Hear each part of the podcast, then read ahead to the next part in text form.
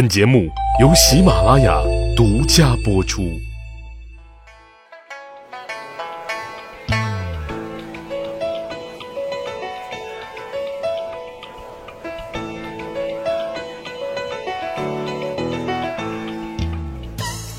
学霸历史，增长见识，密室趣谈。我是大汉。现代企业当中啊，人力资源部都是核心要害的部门。尤其是人力资源部的领导权力都是很大的啊，特别是关键岗位选谁用谁，话语是很有权重的。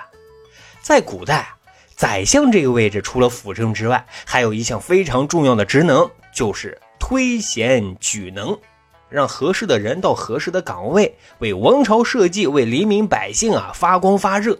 因此呢，从某种意义上来讲啊，宰相那也算 HR 呀。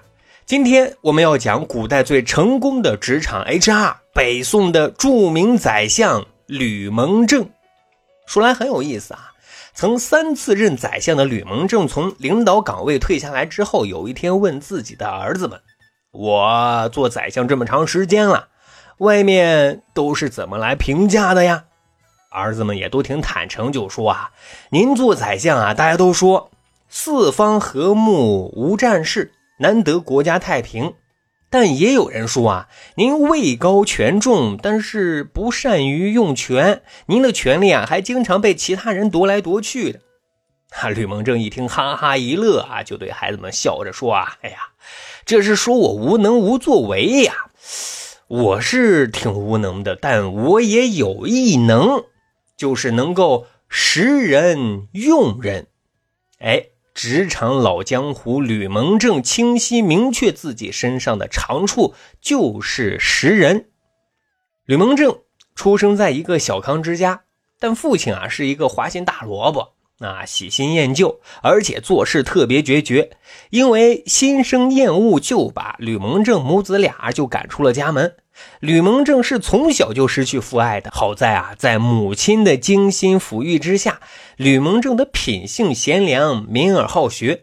公元九百七十七年的时候，也就是三十三岁的时候，吕蒙正参加科举考试，一举夺魁，高中了状元，扬眉吐气啊！之后是出任升州通判。来到升州之后的第一件大事啊，就是把已经年迈的啊花不起来的老父亲接到身边啊，跟自己和母亲同住。只是这个父母啊同住一个屋檐之下，却各住各的房间。母亲是难以原谅这个负心汉的，但是吕蒙正却恭恭敬敬、无微不至的按照古代孝的礼仪照料双亲啊，没有丝毫的怨言啊，各位。从这里啊，我们能够窥见出吕蒙正仁义的品质呀。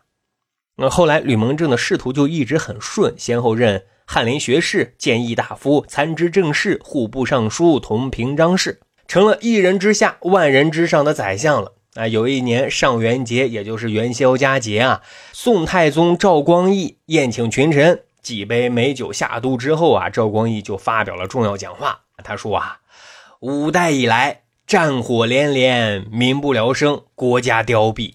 那时候的人们都说啊，再也没有这太平的日子了。可是啊，现在你们看，朕的江山，百姓安居乐业，国富民强，风调雨顺，人们的幸福指数是直接爆棚啊！来，进，共同举杯欢庆啊，为这个伟大盛世干杯！可是啊，这话音刚落啊，吕蒙正就上前一步说道。皇上啊，您现在看到的繁荣景象不假，但是这是京城，京城外数里微臣可随处能见到饥寒交迫的民众啊！皇上啊，我们不是每一个地方都奔了小康啊！愿陛下不但能看到近处，也能看到远处，这才是社稷苍生之幸啊！这原本喜气祥和的氛围啊，一下子就变得这么的、这么的、这么的尴尬呀。不过啊，事后同僚都佩服吕蒙正敢于直言，就连赵光义本人也都称赞吕蒙正的忠心耿直。以上呢，我们透过两个小故事啊，说了吕蒙正的仁义、忠心耿直啊，这应该算是一个优秀 HR 必备的德行。那他的专业技能怎么样呢？他又是怎么选人用人的呢？首先啊，应该说，吕蒙正具有 HR 超强的统筹能力。有记载说啊，吕蒙正有一个专门的人才库，详细记载了他参与考察的这些官吏的优缺点啊、个人特点啊等等等等。日常工作当中也经常会把发现的人才纳入自己的人才档案里。那这样一来呢，国家呢需要什么样的人才，他随时可以从自己的人才库当中啊去选取了。这第二点啊，HR 对人要宽容，要甘于忍让。那吕蒙正也是这方面的榜样啊。当初吕蒙正刚当上参知政事，哎，也就是副宰相的时候啊，有一天退朝，突然背后就有人对他指指点点啊，小声议论说：“哎，这小子是怎么走狗屎运混上副宰相的？”吕蒙正啊一听都惊呆了，哎，只能假装没听见，径直就往前走。可跟吕蒙正关系很铁的同仁就不答应了，就要上前追问啊，是谁说的啊？凭什么要这么说呢？哎，吕蒙正就赶紧啊拉住他说啊，犯不着，犯不着。如果知道啊是谁说的，你心里得多堵啊，终身难忘。哎，还不如咱们不知道，心里还不膈应。各位啊，正是有这样的宽广胸怀，让他练就了挖起荆棘并种下玫瑰的这手绝活呀。好，这是第二点。第三点就是说，吕蒙正具有 HR 超强的选人用人能力。哎，有这么一件事啊！有一次，宋太宗赵光义要派人出使辽国，辽国对大宋一直是虎视眈眈的。出使的人选啊，既要大气，也要甚微呀。赵光义就问吕蒙正合适的人选，吕蒙正就推荐了一个人，但赵光义啊不满意，让回去再考虑考虑。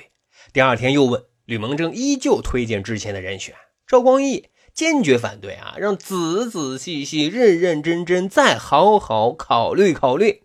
可是第三次再问的时候啊，吕蒙正依旧推荐此前所推荐的人选。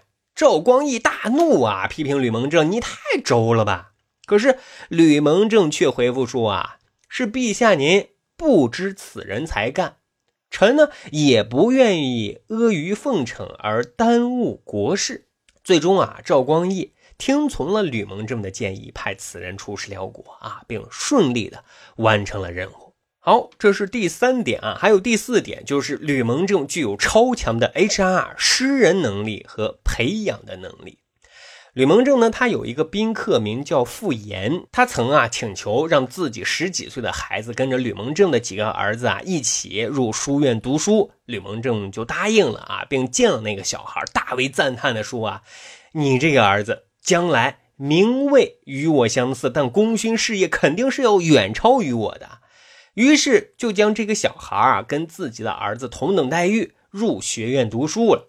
后来啊，这个小孩果真了不得啊，被拜为宰相，曾经出使辽国，拒绝割地要求，维护大宋尊严，还推行了庆历新政。各位，他是谁呢？他就是著名的宰相富弼呀。现在再说第五点，HR 为人啊，必须正直、表里如一，这样才能有权威、有威信。吕蒙正是这方面的楷模。吕蒙正身居宰相，位高权重，又很有话语权，自然很多人啊也都想奉迎巴结。有位官员啊，想在干部考察升迁方面让吕蒙正啊给自己说说好话，于是呢就托人要送给吕蒙正啊一面。自称是祖传的古镜，哎，这镜子可了不得，据说能照出两百里范围的景色。吕蒙正一听，哈哈一乐，就说：“啊，哎呀，我的脸就碟子这么大，用照两百里的镜子有啥用呢？”哎呀，这让送礼的人啊自讨了一个没趣儿。还有最后一点啊，就是说 HR 的最高境界就是举贤不避亲，很多人啊都怕推荐自己的人。怕别人说三道四，为了保全名誉，最终都会放弃推荐的。但是啊，如果从真正的大义上来讲，就应该有举贤不避亲的格局，因为啊，身正不怕影子斜的。当年吕蒙正已经回家退休养老了，住在洛阳城。当政的宋真宗啊，曾经专门看望过他。过程中，宋真宗就问：“您的几个儿子啊，哪个可以重用呢？”吕蒙正考虑了一番之后啊，就是说我那几个儿子啊都不足以任用。陈道是有一个侄子，名叫吕夷简，具有宰相之才。哎，自此啊，吕夷简得到朝廷的重视，并最终成为北宋著名的宰相啊。各位啊，这里吕蒙正虽然举荐的是自己的侄子。但是也充分证明了吕蒙正的大格局。你只要是人才，为国有利，我就推荐呀。各位看，现代 HR 最大的功效就是把一帮合适的人、有能力的人聚集在一起，为了共同的目标来组织抓落实。吕蒙正肯定是没有学过人力资源的，但是他在那个时代都懂得这个道理。原因也很简单，做人的工作其实就是用智慧做。将心比心的工作，哎，由此可见，吕蒙正绝对是古代人力资源管理的先驱者呀。好。长见识，长谈资，这就是咱今天的密室趣谈。如果您觉得咱的节目还不错，欢迎大家使用专辑的评分功能为密室趣谈啊打打分。咱还有一个趣吧历史的小分队，如果您对历史边角料感兴趣，欢迎大家关注十里铺人民广播电台的公众微信账号，然后回复数字一就可以添加大汉的个人微信。经过简单审核之后啊，大汉就会邀请您进入这个小分队当中，咱就可以谈天谈地聊历史段子。本期节目就这样，感谢收听，下期再会。